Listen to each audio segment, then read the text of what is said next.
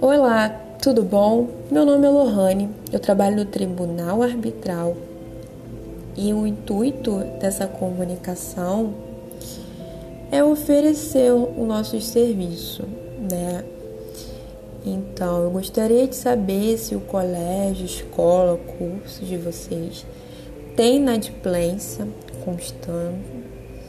É, e a gente facilita isso de que forma? O Tribunal Arbitral é uma justiça híbrida, né? trabalha tanto para o setor público como privado. Tendo em vista isso, é mais ágil também e também não cobra custas né, judiciais e honorário que os outros advogados cobrariam para entrar na justiça. O Tribunal Arbitral